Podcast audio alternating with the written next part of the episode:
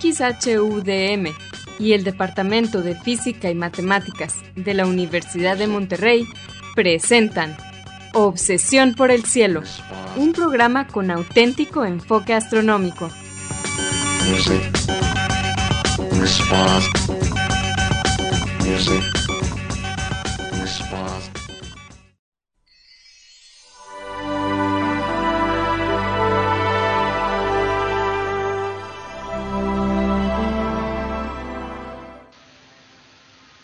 buenas tardes, sean todos bienvenidos a Obsesión por el Cielo, el único programa con enfoque astronómico y de exploración espacial en la ciudad de Monterrey y en la República Mexicana. Un servidor, Pedro Valdezada, profesor adjunto de astronomía del Departamento de Física y Matemáticas en la Universidad de Monterrey, les desea la más cordial bienvenida a este programa número 983 de Obsesión por el Cielo con fecha del 4 de octubre del año 2022. En este programa comentaremos y trataremos de poner en perspectiva algunas de las noticias que se relacionan con el estudio del universo y la exploración del espacio que se dieron a conocer en esta semana pasada. Y para esto quiero darle la bienvenida a mi coanfitrión Edgar Armada. Muy buenas tardes, Edgar. Hola Pedro, muy buenas tardes y buenas tardes a todos nuestros amigos que nos acompañan en un programa más de eh, Obsesión por el Cielo. Me refiero a ustedes los que nos escuchan semana a semana, pero también a los que nos estén escuchando por primera vez. Como siempre quiero aprovechar para enviar eh, un saludo a algunos de las uh, personas de, del grupo de Radio DEM eh, que nos ayudan a que este programa salga al aire todos los martes por el 90.5 de FM de 7 a 8 de la noche. Antonio Calderón, Asgard Banda y Azalia Simón. Saludos a, ustedes y también a los demás que no he mencionado hoy. Voy cambiando de nombre si se han dado cuenta. Eh, y pues bienvenidos todos a este programa. Esperamos que los temas que tenemos para hoy sean de su interés. Les recordamos que se pueden comunicar con nosotros a través del correo electrónico de obsesión por el cielo gmail.com. Obsesión por el cielo es en minúsculas sin acentos ni espacios. También nos pueden dejar preguntas, comentarios o sugerencias en nuestra página de Facebook de Obsesión por el Cielo o en nuestra cuenta de Twitter de arroba o por el cielo. Si quieren escuchar programas anteriores, lo pueden hacer visitando nuestra página de internet obsesiónporelcielo.net donde encontrarán las ligas de cada programa que se almacena en formato de podcast y que distribuimos gratuitamente a través de nuestro sitio de hospedaje de podcast de Podbean. En obsesiónporelcielo.net también encontrarán cuatro audios que se titulan Un paseo por el cielo. Este fue un proyecto auspiciado por la Unión Astronómica Internacional y consiste de una serie de cuatro audios en español que describen las constelaciones, sus mitologías y los objetos de interés encontrados en ellas es una para cada estación del año. Bien, Edgar, ¿cuáles son las noticias astronómicas que trataremos en este programa? Pedro, pues hoy vamos a hablar, eh, seguramente varios de los que nos escuchan ya se lo están imaginando, vamos a hablar de la misión DART al asteroide Didymos. Y en la segunda parte del programa vamos a platicar de los nuevos lentes gravitacionales que se descubrieron con una técnica novedosa y por qué esto es importante e interesante. También no olvidemos que vamos a tener los premios Constelación y Movimiento Retrógrado. Y antes de que se me olvide, aprovecho para recordarles que escuchen nuestro otro programa de Obsesión por el Cielo. Me refiero a Obsesión por el Cielo punto focal, que sale solo en podcast eh, cada mes eh, ya tenemos otro más, el de este mes. Esperamos que sea de su interés también. Es un programa con el eh, doctor eh, Gerardo Ramón Fox, que nos acompaña. Y también, pues, es, es, un poco más como una plática, aunque cubrimos algunos temas parecidos a los que vemos aquí en el programa principal. Muy bien. Pero como siempre vamos a comenzar el programa con la sección habitual, explorando las estrellas con Loni Pacheco.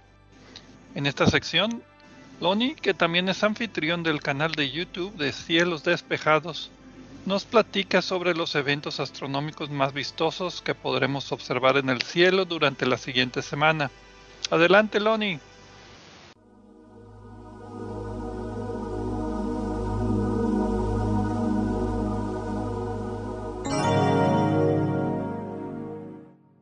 Hola amigos, soy Pablo Aloni Pacheco, instructor de astronomía en el Observatorio de las Termas de San Joaquín, donde me encuentran todos los fines de semana.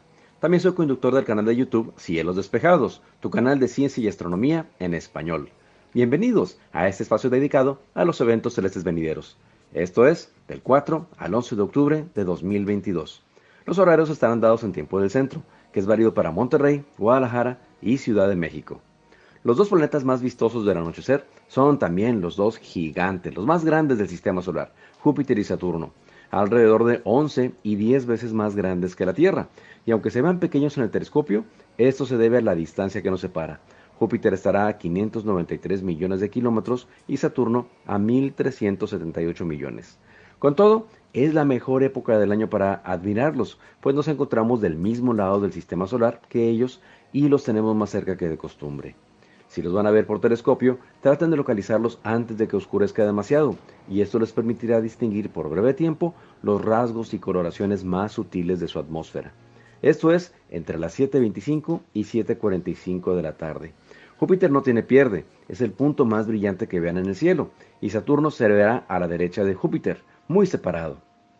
A las once y media de la noche se asomará el planeta rojo, Marte, entre los cuernos del gran bovino celeste que es Taurus.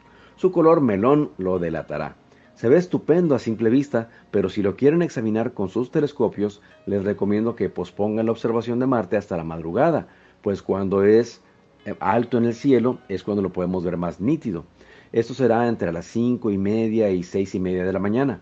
Usen la mayor potencia posible y traten de hacer bocetos de las manchitas que se ven en la superficie del planeta. Tal vez reciban la misma sorpresa que yo, que al observarlo por más de una hora se nota la rotación de Marte. Marte es el único planeta del sistema solar que tiene un periodo de rotación increíblemente parecido al nuestro. El día en Marte dura 24 horas y 36 minutos. Alrededor de las 6.25 de la mañana podremos encontrar a Mercurio, justo sobre el horizonte este, el planeta con el clima más extremo del sistema solar, con temperaturas de 430 grados al mediodía y menos 180 al anochecer.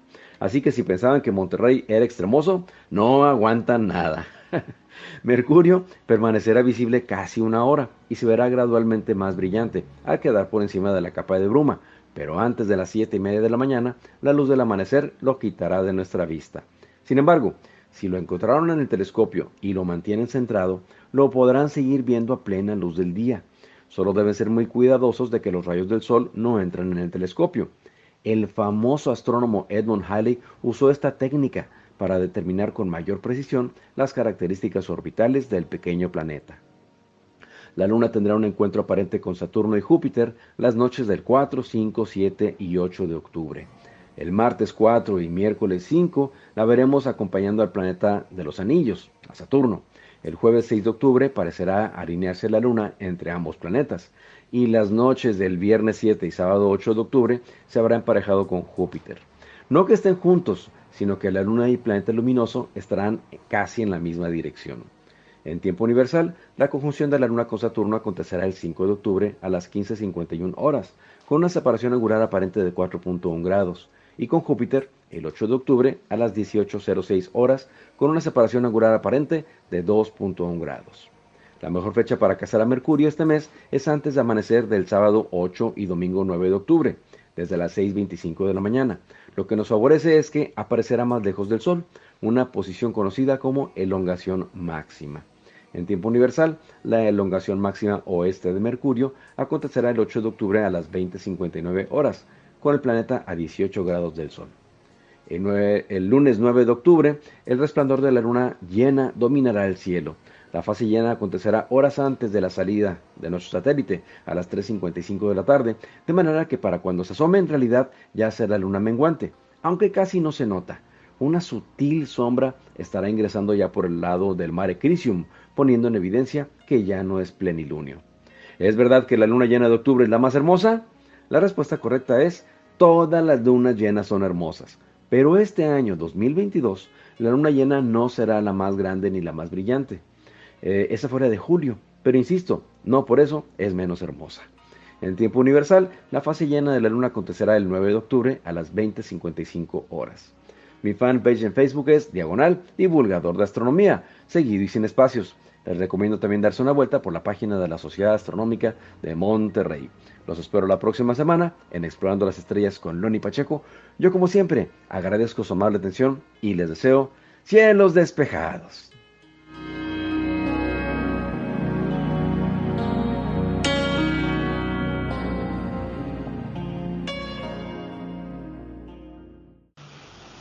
Muchas gracias, Loni, por tus efemérides astronómicas de esta semana. Y pues bien, como todos los meses, vamos a comenzar el programa de Obsesión por el Cielo con los premios de Obsesión por el Cielo. Eh, primero vamos a otorgar el premio Constelación a la noticia astronómica más relevante que se dio a conocer en esta semana. ¿Y a quién se lo vamos a dar, Edgar, el premio Constelación? Fascinating. Obi-Wan has taught you well. Pedro, para este, eh, esta edición del Premio Constelación tenemos una nueva, eh, bueno, una noticia que, se, que es de inicios del, del mes pasado. Eh, en realidad casi finales de agosto, pero todavía la consideramos que entra. Me refiero a que en Mauna Kea, en Hawái, se pasó una nueva ley y gracias a esa ley la, eh, la cumbre del volcán, que es el que tiene los observatorios Keck y el observatorio infrarrojo del Reino Unido, el telescopio de Francia, Canadá, Hawái y otros muchos telescopios interesantes y, de los más grandes y, poderosos instrumentos astronómicos en la Tierra, eh, va a ser administrada por un nuevo grupo que lo que quiere es equilibrar los intereses, tanto de la gente que considera que es una cumbre sagrada, de hecho si hay algunos eh, vestigios arqueológicos de las culturas eh, originales hawaianas, como los que quieren seguir utilizando esta, esta cumbre para la ciencia, porque recordemos que Mauna Kea es uno de los mejores lugares para observaciones.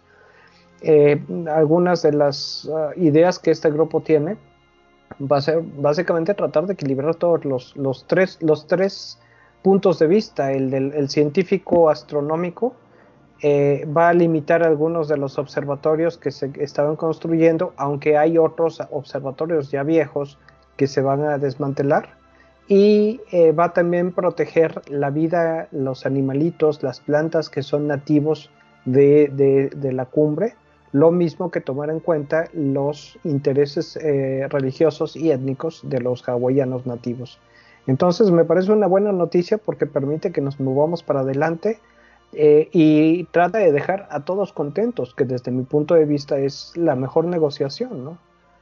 Sí, y desde el punto de vista, yo he ido varias veces a ese observatorio. Ah, tuve una época donde iba, pues, por lo menos una vez al año a hacer observaciones y falta representación del punto de vista turístico, porque si vieras cuánta gente va de turismo a ese lugar, a la cima del Mauna Kea. Entonces, eh, pues bueno, esperando que ya esta nueva, digamos, uh, ¿cómo, le llamaron? ¿Comité? De, bueno, realmente mi punto, mi, mi, mi interés, o más bien en lo que me estoy centrando es en la ley que fue inspirada eh, la ley en sí por, bueno, desde luego por la gente que estaba protestando de los, de los hawaianos nativos. Eh, la ley tiene pues el nombre de la, de la, con el que le introdujeron al Congreso local, eh, estatal, el HB 2024 HD1 SD2 CD1, parece nombre de catálogo astronómico. Sí, sí, no, no, no es un nombre muy, muy sexy. Pues sí, son buenas noticias, pero prefiero darle el premio eh, al estado de Hawái y no a HB 2024, HD, etcétera, ¿no? Pues esperamos que logren algún tipo de consenso para seguir todas las actividades eh, con algún tipo de balance para todos los intereses de la preservación de la montaña.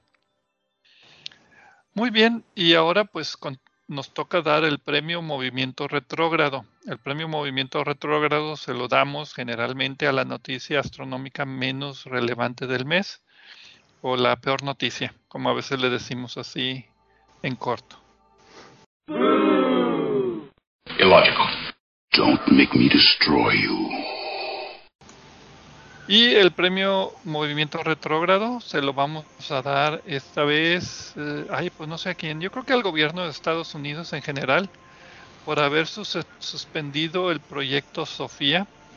Sofía es el Observatorio Astronómico Estratosférico.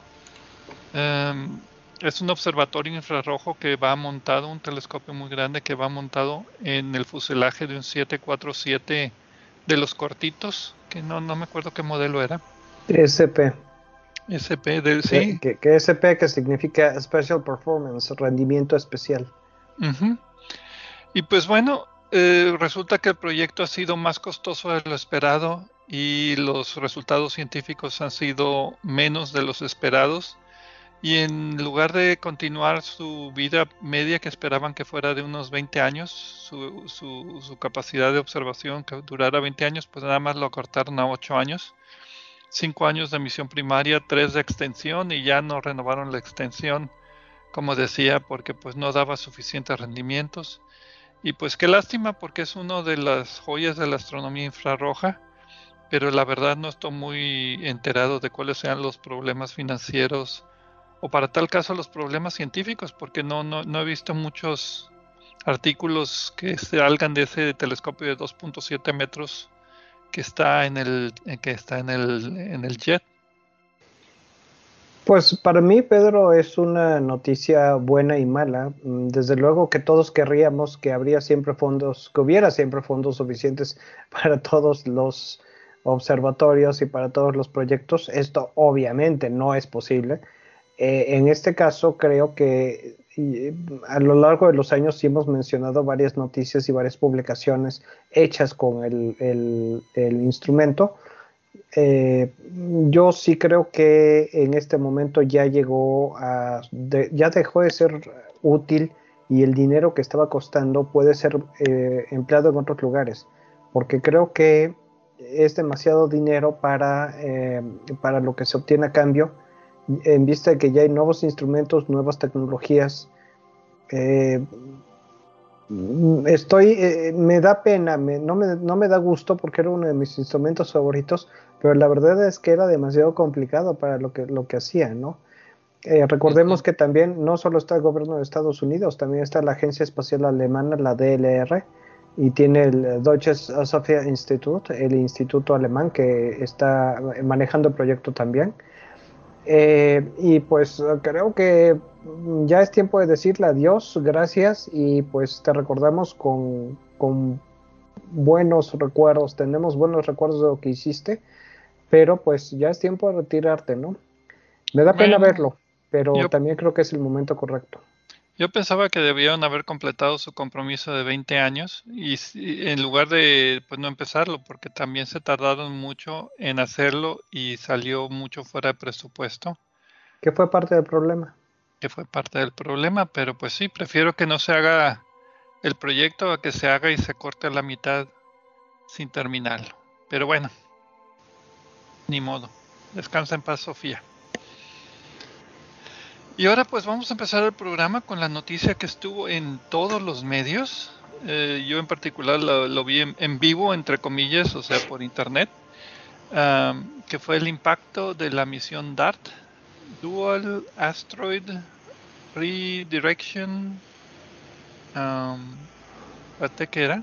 Ay, ya se me Mejor consulta tus notas. Para eso son. Mejor consulto mis notas. Dual eh, Asteroid. double Asteroid Redirection Test. Test, ándale. Sí, o sea, DART en inglés. El, eh, la prueba de redirección del asteroide doble en español, que ya no corresponde a DART, pero ni modo, así es la vida. Sí, y pues bueno, la idea aquí era como un dardo pegarle exactamente al, no al asteroide, dimorfos, digo, no al asteroide Didimos, sino a la lunita que tiene dimorfos. Entonces, esto sucedió el lunes de la semana pasada, 27, ¿verdad? De septiembre. 26. 26, perdón. 26 de septiembre, no sé si sería 27 hora universal, pero fue una misión muy exitosa. Fue, para mí lo más interesante fueron los últimos 30 minutos que se podía ver directamente cómo la nave espacial Pues iba directito hacia, hacia la lunita y, la lunita interesantemente se parece mucho a Ryugu eh, y a Venu, que son los asteroides que fueron visitados y que tienen muestras que están de, bueno, Venu está, de, está en proceso de regreso, pero Ryugu ya regresó con las muestras, pero la superficie muy, muy, muy, muy parecida. Sí, esto, esto no es casualidad. Eh, los asteroides eh, en general, varios de los asteroides que son peligrosos para la Tierra, porque de eso se trata esto, no es nada más pegarle por pegarle, es un, un experimento para desarrollar la tecnología. Son de ese tipo, son parecidos a Ryugu y a, y a otros que se han estudiado muy de cerca recientemente. Y sí, es, en, breve la misión fue una prueba tecnológica de protección planetaria, así lo ponían así muy majestuosamente, para verificar que un impacto podría cambiar la energía cinética del objeto, haciendo una transferencia de momento básicamente para, cambiar la órbita de, en este caso, de la lunita del asteroide. Porque hubo mucha confusión, muchos pensaban que iba a cambiar la órbita del asteroide, no la idea era cambiar la órbita de la lunita del asteroide alrededor del asteroide como primer paso, como primera prueba. Ya una prueba posterior sería pues ya directamente cambiar la órbita de un asteroide, pero eso es para futuro. Sí, ahorita, ahorita si quieres hacemos un corte, pero después vamos a regresar para explicarles por qué se eligió la Luna, por qué se eligió este asteroide y pues lo, que se trataba de hacer y lo que sabemos hasta ahora que ha pasado. Entonces, si te parece Pedro, vamos a corte y ahorita regresamos.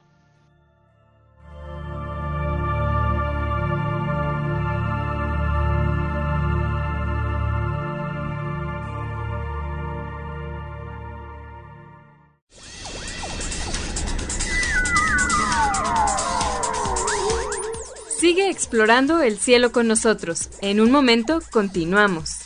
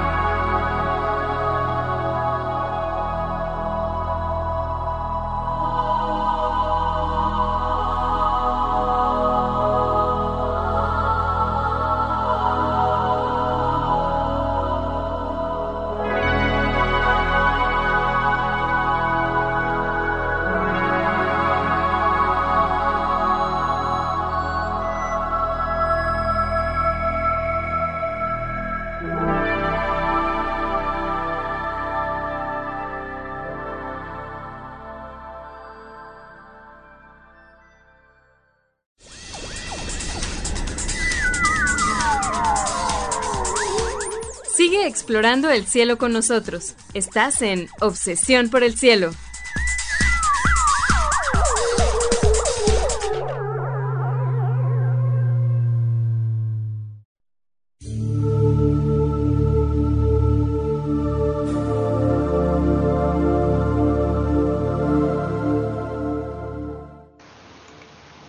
Regresamos a Obsesión por el Cielo con las noticias astronómicas de esta semana un servidor, Pedro Valdés y Edgar Armada.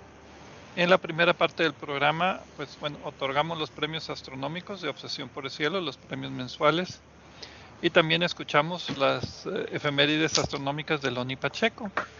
Y empezamos muy apenitas a hablar acerca del impacto de la misión DART sobre el asteroide Dimorphos, o más precisamente el impacto de la nave espacial sobre la lunita dimorfos del asteroide Didymos. Ay, tengo que mantener estos nombres eh, correctos.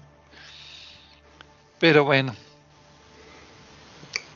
Pues sí, Pedro. Eh, en, que, en, que, sí le pegó, en eso nos quedamos. Sí le pegó, pero estábamos empezando a hablar, bueno, primero eh, un poco de antecedente. El motivo de esto es que sabemos que ha habido impactos importantes en, en la historia de la Tierra, en varios casos han causado pues cráteres grandes que, cuyos restos sobreviven hasta la época, tsunamis, cambios climáticos y extinciones masivas.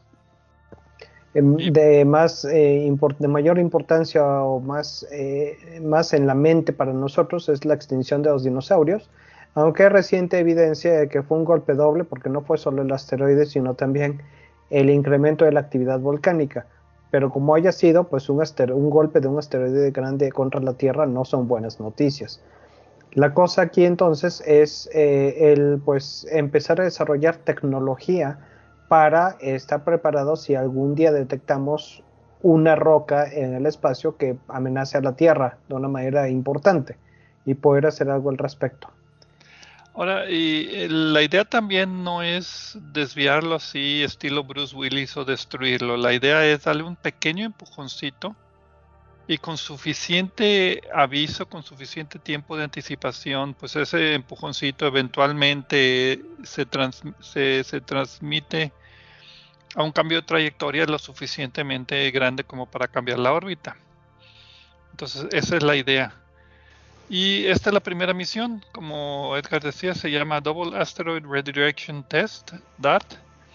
Fue lanzada en un Falcon 9 el noviembre del año pasado impactó este 26 de septiembre y simplemente era una nave espacial de 610 kilogramos con una cámara y era todo. Ah, bueno, y aparte el equipo de navegación y de comunicación que siempre lleva paneles solares, etcétera.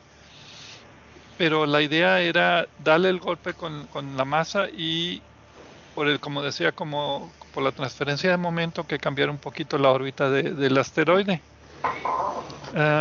Darle un empujón para que cambiara la, órbita de la luna del asteroide. De la luna del asteroide, sí, es cierto. Eh, y lo trataron, lo trataron de organizar para que fuera durante la posición del asteroide para que pudiera ser observado desde la Tierra, porque los resultados obviamente no van a ser inmediatos en el sentido de que la nave espacial se destruyó y ya no le puede dar seguimiento. Pero los observatorios terrestres y ahorita hablaremos hay un par de, hay otro un par de, telescopios espaciales más que van a también pues observar esto con más detalle ah, pues ahorita están haciendo los cálculos verdad de cómo cambió la órbita. La idea es que la órbita de la lunita le pegaron exactamente en la dirección de movimiento de la lunita para, para maximizar el cambio de momentum y de, de trayectoria. Y la idea era reducir la órbita de la Luna de 11.9 horas, reducirla a 1% como 10 minutos. Y eso sí se puede medir desde la Tierra porque el brillo del asteroide sube y baja con un periodo que es una combinación de la rotación del asteroide con el movimiento de traslación de la, de la lunita alrededor de la órbita. Entonces aquí la idea era esa cambiar eh, ese, esa parte un poquito y poderla detectar desde la Tierra. Y no sé si viste las imágenes del, impacto de la misma nave, fueron extraordinarias. Sí, eh, muy, muy bueno la, la, animación que se hizo con las imágenes que iba tomando más o menos cada segundo. Eh, es interesante también que la navegación para darle al asteroide fue automática. Eh, y había combustible para un segundo intento si fallaba el primero, que no falló. E, y esto es una consideración también porque el combustible que sobró, pues no... ¿Son kilos de más?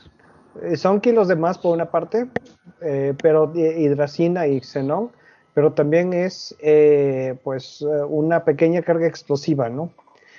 Sí, la, propulsión principal era de iones, que es una propulsión muy lenta, pero las últimas correcciones fueron hechas con toberas normales, ¿verdad? Para cambiar de dirección, para pues ajustarse a pegarle a la lunita.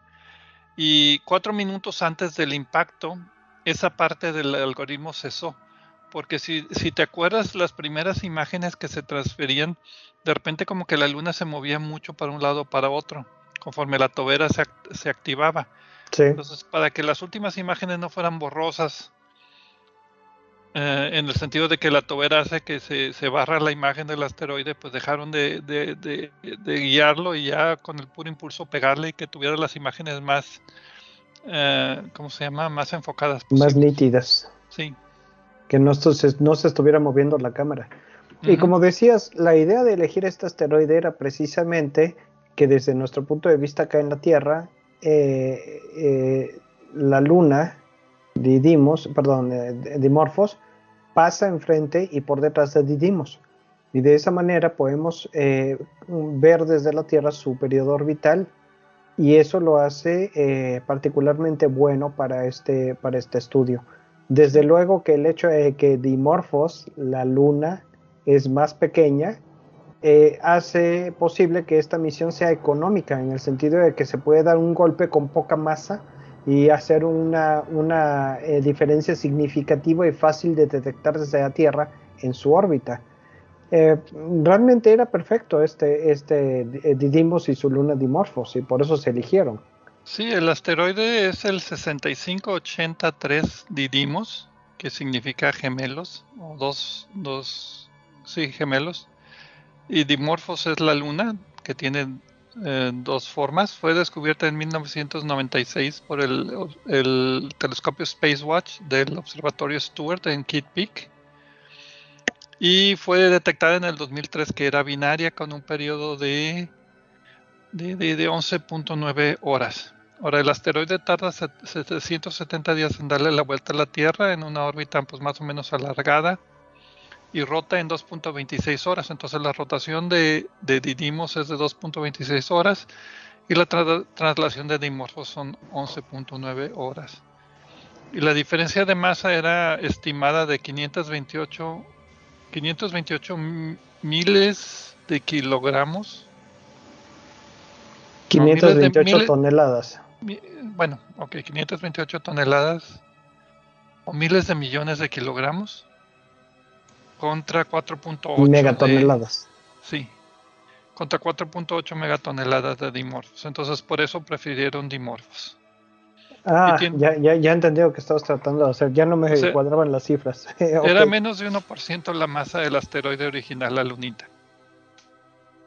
Pues sí, y en cuanto a, la idea de que no sabemos qué pasó, esto es relativo, porque junto con DART venía un mini satélite de construcción italiana, el Cubo Licia, eh, que se separó de DART antes para poder tomar y obtener imágenes del, golpe.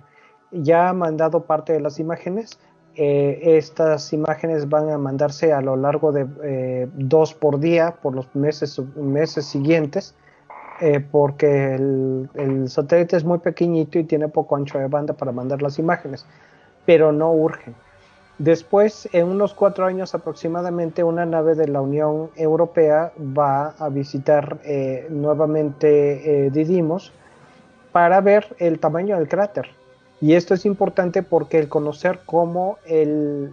Bueno, ya tenemos una idea de cómo está hecho, de cómo estaba construida la Luna antes del impacto. Eh, el efecto que va a tener el, impacto sobre la órbita depende también de la estructura interna del asteroide, bueno, de la Luna. Y eh, la forma y el tamaño del cráter, que originalmente se esperaba fuera de 10 metros y ahora se está pensando que va a ser bastante más grande, nos da información que después puede ayudarnos a simular esto si algún día necesitamos programar una misión de este tipo de adeveras, ¿no? Sí, también depende de la masa que la Luna haya perdido, porque las fotografías del cubito Licia del satélite, eh, pues muestran que mucha materia se perdió, hubo bastante polvo. Y lo mismo las imágenes obtenidas eh, eh, cuando ocurrió el impacto con el telescopio espacial Hubble, el telescopio espacial James Webb y, varios instrumentos en la Tierra. Por lo menos siete observatorios terrestres se observaron. Y la nave Lucy en el espacio, que está camino a estudiar otro, otro asteroide, también obtuvo imágenes. Si era en particular va a orbitar Didymos en el año 2027. Todavía está en construcción, pero se espera que sea una nave ya con cámaras y espectrómetros, altímetros, láser, etcétera, y nanosatélites al estilo japonés para, para dejar en órbita o para dejar sobre la superficie de la lunita y del asteroide. Entonces esa parte está todavía por decidirse. Y por el momento hubo pocas campañas de observación eh, por observatorios eh, y, por astrónomos eh, aficionados. Didymos es poco brillante, magnitud 14. es difícil de verlo, se necesita un sitio bastante oscuro y un telescopio relativamente grande para, para el estándar de telescopios de aficionados. Pero pues pronto tendremos más datos eh, y pronto habrá algunos resultados preliminares. Me gustaría que los en un programa subsecuente, aunque no sea el tema principal, pues podríamos mencionarlos brevemente. Ahora, como cuestión así de cultura general, no es la primera vez que hemos impactado un asteroide. En el 2005, la NASA estrelló una nave llamada Deep Impact contra el cometa Temple 1. Em, esta vez era la, nave era como un cubo, no, un cubo, un, sí, era como un cubo de 372 kilogramos de cobre, creo, o algo así, un metal raro. No, no he encontrado la naturaleza. Pero ahí la era idea una, era... una aleación un poco extraña, pero allí el objetivo era sacar material para estudiarlo, no cambiar la trayectoria. Exactamente, era lo que iba a decir. Entonces, y fue también observada por otra misión llamada Stardust, que cambió de nombre a Epoxy. Eh, que pasó también por el cometa y vio el cráter que fue muy pequeñito y porque estaba lleno de polvo ese cometa. Aquí no, aquí eran puras piedras, entonces la superficie es diferente a ver qué, qué resultado sale de la misionera. Y como tú decías, de los observatorios terrestres. Pues sí, Pedro, si te parece, eh, vamos a corte y ahorita que regresemos continuamos hablando del segundo tema de esta tarde, los lentes gravitacionales que se han descubierto recientemente y por qué son interesantes. De un lado del sistema solar a un lado del universo. Regresamos.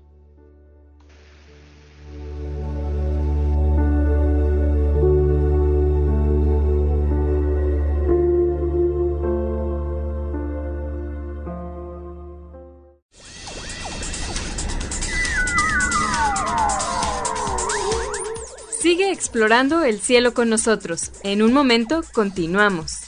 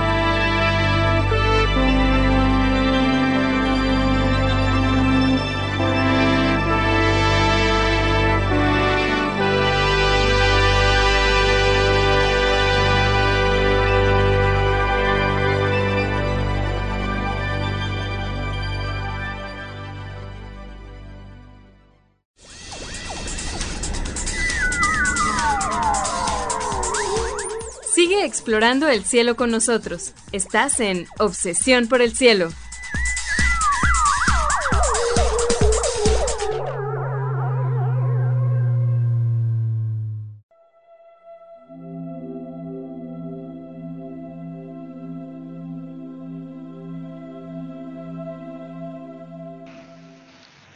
Regresamos a Obsesión por el Cielo con las noticias astronómicas de esta semana. Edgar Armada y un servidor, Pedro Valdés. En la primera parte del programa comenzamos a hablar acerca de la misión DART que impactó el asteroide Dimorphos, o bueno, la luna Dimorphos del asteroide Didymos. Parece trabalenguas. Y también eh, eh, dimos los premios, otorgamos los premios Constelación y Movimiento Retrógrado a las noticias del mes y tuvimos también las efemérides de Loni Pacheco. En la segunda parte pues ya completamos el tema este del impacto de la nave espacial al asteroide. Que muchos eh, lo vi por algún lado diciendo Tierra 1, digo, sí, asteroides ceros. Dije, no, pues no, no le han preguntado a los, a, los dinosaurios cuál es el marcador.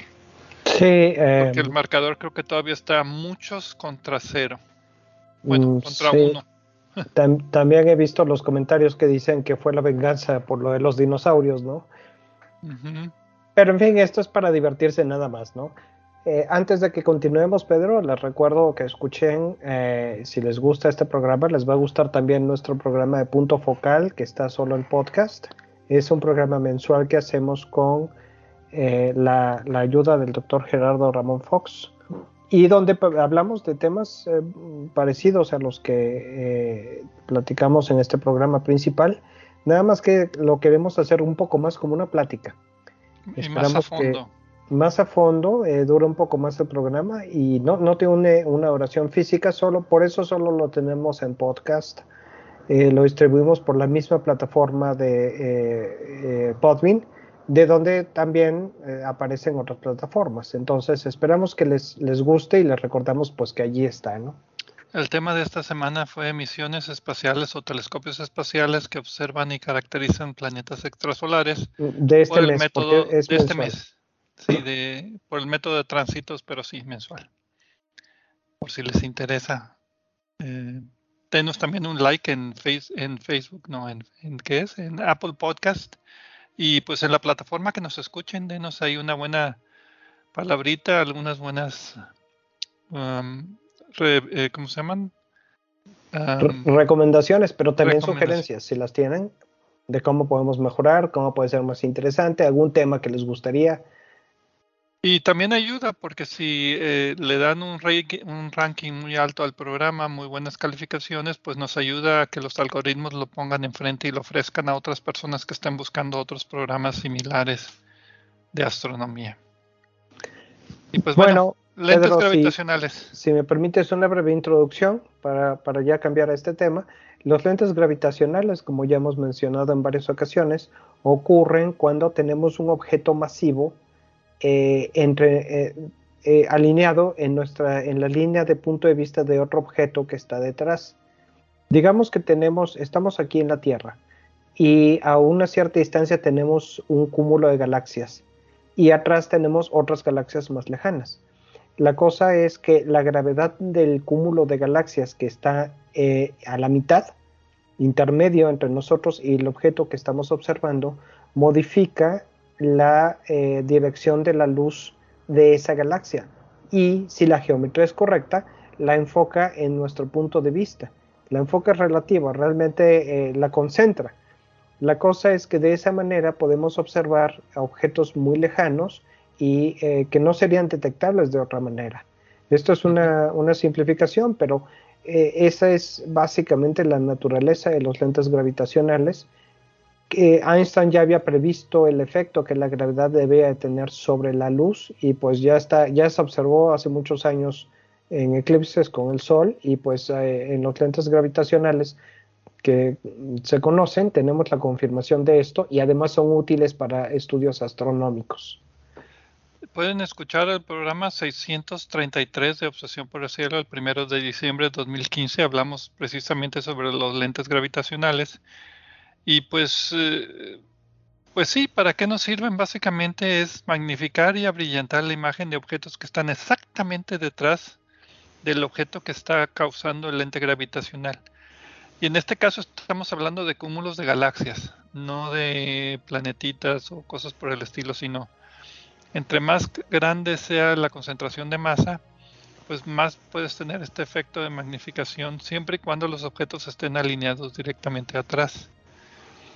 Entonces, en muchas fotografías de cúmulos de galaxias, esto aparece como la imagen del cúmulo de galaxias, pero también entre las galaxias aparecen como arcos de galaxias o galaxias que están mal formadas en formas de arcos concéntricos a un punto que es el centro del cúmulo. Entonces lo que estamos viendo ahí son varias imágenes de la misma galaxia o de las mismas dos, tres galaxias que se están refractando, si se puede decir el término, a través de este lente gravitacional y que no podría ser observado si no estuviera el lente gravitacional ahí. Y así es como, eh, como detectamos los lentes gravitacionales. Cuando vemos estos arcos o imágenes que están alrededor del objeto masivo central, eh, aunque no completen el arco o que están opuestas, entonces eh, podemos sospechar que hay un eh, lente gravitacional allí. En este caso, Pedro, no sé si tienes el nombre del artículo traducido. A ver si me sale. El, cata- Ok. el- el catastro AGEL, AGEL, confirmación espectroscópica de fuentes de lentes gravitacionales en los campos DES y DSALS, seleccionados utilizando redes neurales de convolución. Salió este, ¿qué? Septiembre, ahí nada más tengo 2 de septiembre, debe ser 26 de septiembre del 22. En Astrophysical Journal es de libre acceso. Y son como 15 o más autores y el principal es Kim V. Tran de la Universidad de Gales del Sur en Australia. Muchos de los autores aquí son australianos, es básicamente un proyecto australiano primordialmente con también colaboraciones de Estados Unidos y otras universidades del mundo. Sí, uno que otro eh, colado allí con los australianos de Chile y de Estados Unidos, pero casi todos australianos, como mencionas. Y aquí, pues la idea principal es que los autores hicieran observaciones de cúmulos de galaxias. Bueno, hay que decir que hay miles y millones de galaxias que son visibles desde la Tierra. Y como tú decías, Edgar, el identificar lentes gravitacionales, pues tienes que tomarle una foto a la galaxia a ver si se ve el lente gravitacional.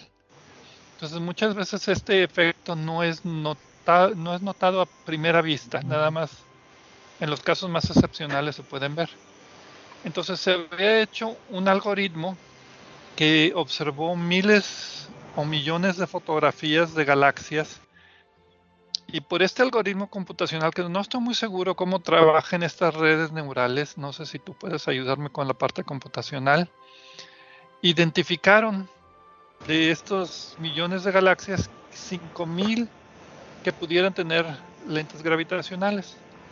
Y que lo que los autores hicieron es estudiar los 86 mejores objetos o los candidatos más prometedores, tomando imágenes no, 77, perdón, de estos objetos.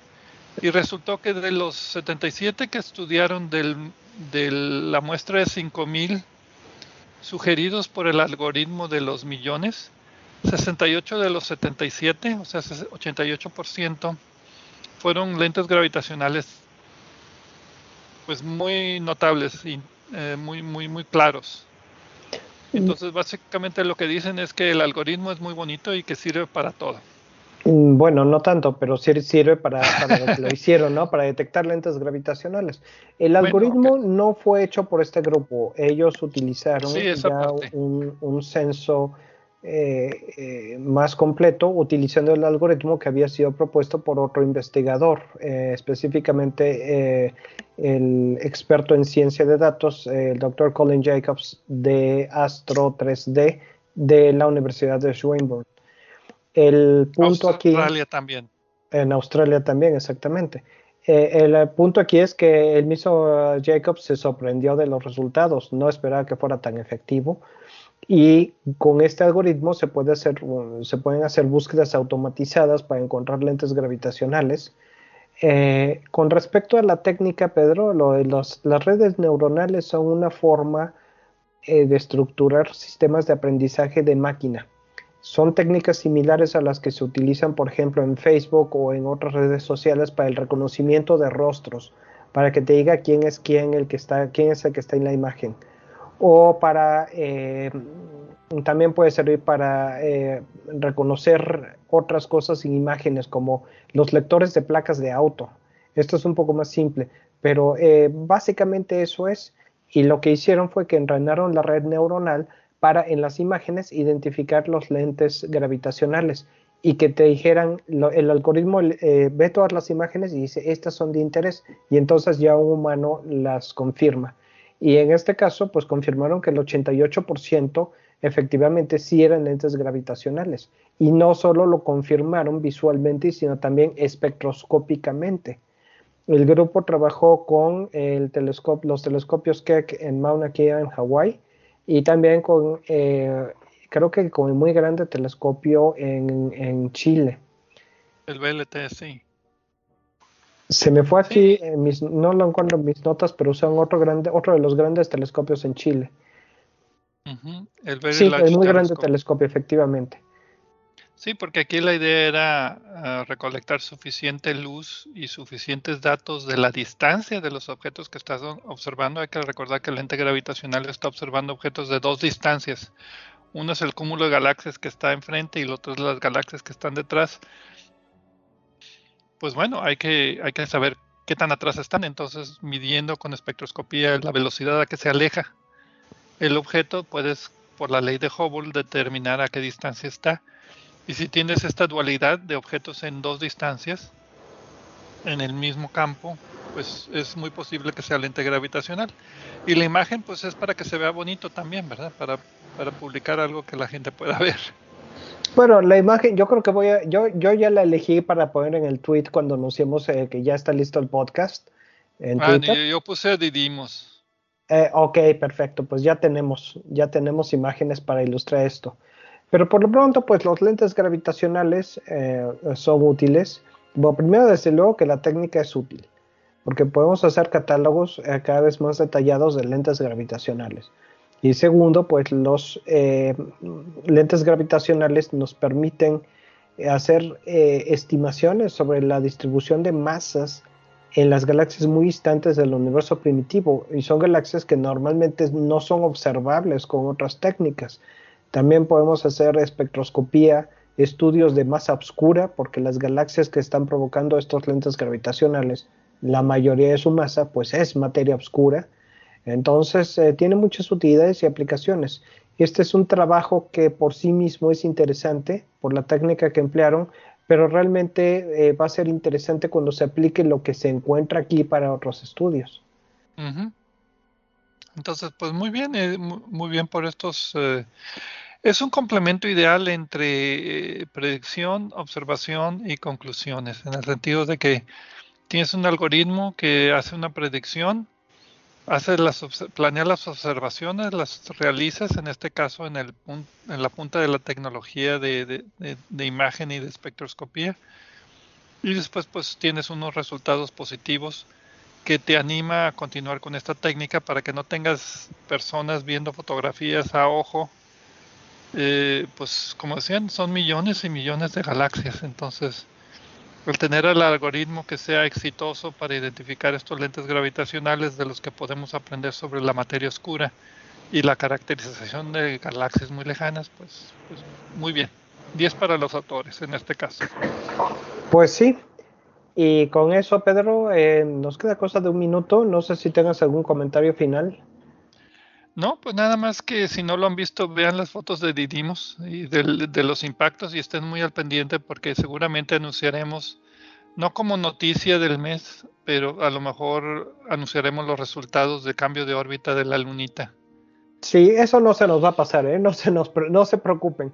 Eso lo, no, inmediatamente que tengamos noticia de algo interesante o relevante, lo vamos a mencionar rápidamente como seguimiento al tema de esta tarde, a uno de los temas de esta tarde. Muy bien, y pues con esto terminamos el programa. Muchas gracias a todos por escucharnos otra semana más, dedicarnos una hora de su tiempo para compartir pues nuestra afición por la astronomía. Hasta la próxima semana.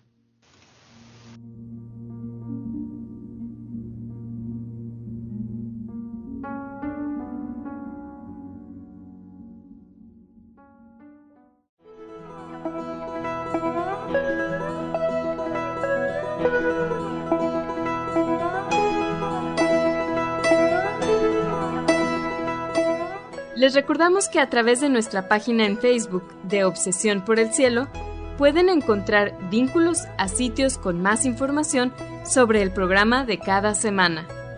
También pueden sugerir temas, hacernos preguntas de astronomía y encontrar los podcasts de cada programa. Gracias por acompañarnos en una edición más de Obsesión por el Cielo.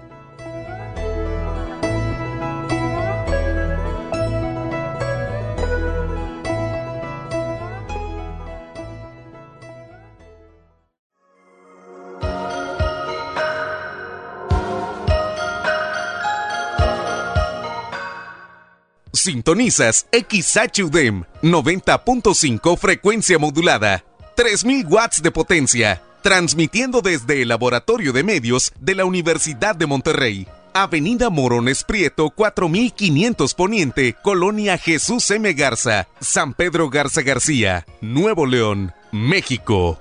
Radio UDEM 90.5